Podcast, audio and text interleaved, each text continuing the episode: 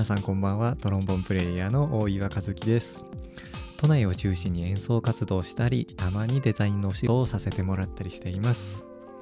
今日は5月30日の土曜日でしたけどもやっとですね自分のところにも特別定額給付金の、え封筒が届きましてえー、これからね、記入して明日にでもポストに投函してやろうかなというふうに思ってるんですけども、なんかね、この自粛期間を受けて、やっぱ、その、個人的にもですね、えー、演奏する機会っていうのはすんごく少なくなってしまって、あのー、ね、その配信環境とか、まあ、音楽の制作環境とかっていう面を考えるとね、えー、やっぱその生活環境も変えなきゃいけないのかなというか、まあ、そういう希望もちょっとあったりして、えー、なんとなく興味本位でネットでね、えー、ちょっと物件を探したりもしてるんですよね。えー、でまあそのやっぱ住むからには今よりもさ、えー、いい条件のとこに住みたいなっていう希望もあるわけじゃないですか。えー、まあこれから、まあ、何年住むかはわからないけどもでもどうせ住むならやっぱり今よりいいところがいいしでその自分のやっぱその物件に対して譲れないところっていうのはあるじゃないですか。音楽を制作する環境だけじゃなくて、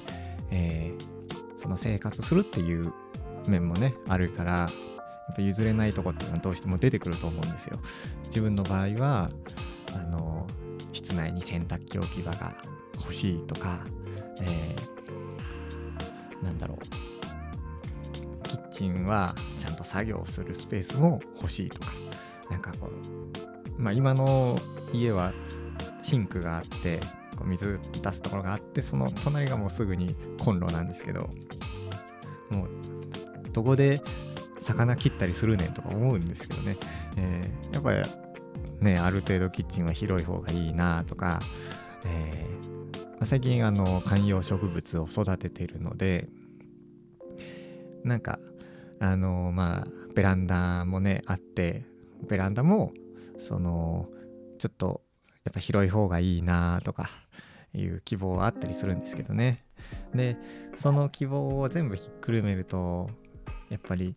えー、その物件っていうのは少なくなるし、えー、値段もね、えー、どんどんどんどん高くなっちゃうというなってってうん？うん？どんどん高くなってしまうわけですよ。それで、えー、一方でその自分の払えるような家賃相場で物件探すとなんかもうとんでもないこう物件とか出てくるわけですよね。あのなんでそういう配置にしたの？みたいな。あのなんでここキッチンなの？とかさ。なんでこういう扉の開き方にしたんだろう？とかさ、えー、キッチンあるんだけど冷蔵庫置く場所ないじゃんとか、えー、とあとなんだろうな、えー、ベランダはあるけど全然機能してないよね。みたいなあの飾りなのかなみたいな。やつ結構なんか吹っ飛んだ物件出てくるんですよね。で、まあ、それはその建物を建てる際になんか決まりとかがあってやむなくそういう作りになってしまったのかもしれないんですけどそれにしてもちょっとなんかこう生活する面での配慮みたいなのはなんか欠けてるところ結構あるなっていうふうに思ってですね。で、まあこの、なんだ、まあそのコロナのね、え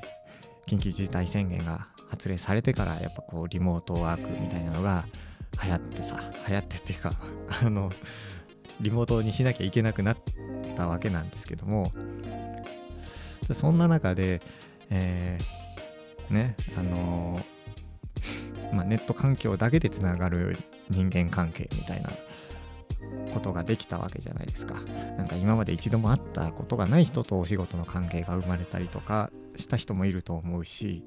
えー、その中でやっぱりね、えー、その物件じゃないけど人への配慮っていうのはえー、今後大事になってくるんじゃないかなというふうに思うんですよね。でやっぱこの自粛期間の中で、えー、なんか新しいことを始めてみたりとかなんか YouTube チャンネルを、えー、作って自分のこう配信したりとかブログとか、まあ、その他配信のアプリで自分の活動をね発信してみたりとかする人って増えたなっていうふうに思うんですけども、えー、まあ、その反面で、えー、その自分の好きとか嫌いとかっていうのが、えー、あのより顕著にね出るようになったというかむしろその嫌いっていうことをすごく簡単に言える環境になったなっていうふうに思うんですよね。でまあその SNS とかね、えー、見てるとまあ匿名はもちろんなんですけど、えー、まあ、本名だとしてもなんかあなたの言ってることちょっとよく分かりませんみたいなのは、えー、簡単にネット上だと言えてしまうような気がしてでそれって多分あの会ったことないからだと思うんですよね。えー、相手の内情を知らないっていうことだと思うんですけどなんか私はこう思ってるんだけどあなたはこう言ってるからあもう嫌いとかなんかむしろそういう反発をしてるあなたのことが嫌いみたいななんかちょっとねその論点もこうやりようによってはずれていってしまうなっていうふうに感じていてなんかそのねダイレクトに会ってる時とはやっぱこう違うじゃないですか。なんかメールというか、なんかなんだろうな、今回その税務署と郵送でやり取りしてても、なんかそういう感じは思ったんですけど、なんか自分の思ってることをすぐに伝えられないっていうのは、なんかこう、ちょっと、そのお互いでの距離感っていうのはやっぱ出てきてしまうなっていうふうに思って、で、これからね、そのやっぱりリモートっていう可能性もあるわけじゃないですか。っていうかまあこれを機に、えー、新しいお客さんとつながれた方とか、えー、新しいお仕事を始めた方っていうのもいると思うし、えー、その上でやっぱり相手の配慮っていうのは大事だなっていうふうに思ってあなたの立場を考えたら確かにその意見わかるけど私はこうこうこういう考えでこういうふうに考えてますよっていうそういう言い方をしてあげた方がなんかちょっといいなっていうふうに思うんですよね。えー、ちょっと、えー、ワンクッション置くというかあ確かにそうだよねっていう相手への理解というか配慮もねしてあげないとちょっといさかいの種になってしまうなっていうふうには感じていて。なんかそのちょっと物件の話からすごい飛んでしまったんですけどもこのネット社会というかリモート社会を考える上でその人間力みたいなのは試されてるような感じがしてちょっと今日はえー、こういうお話をさせてもらいました。ここまで聞いていただいてありがとうございます。えー、大岩和樹の YouTube チャンネルの方では、まあ、演奏動画過去のね、ライブ動画みたいなのも上げているので、よかったらそっちも覗いていただけたら幸いです。また、えー、質問やメッセージなどは、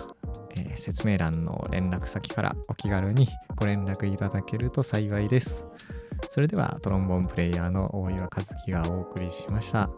えー、先日ちょっとお休みをさせてもらったのはですね、えー、久々のお仕事があって友達と飲んだら二日酔いをしてしまったっていう理由と、えー、お仕事が忙しかったっていう理由だったんですけどもそんなこと言ってられないよね。俺も頑張りますよ。えーえー、まあね。緊急事態宣言まあ、開けたわけですけども、えー、またね、えー、その体調管理というか、えー、気をつけつつ、えまあね、楽しく過ごしていきましょう。それでは、トロンボプレイヤーの大岩和樹がお送りしました。えお互いね、これからも頑張りましょう。おやすみなさい。またね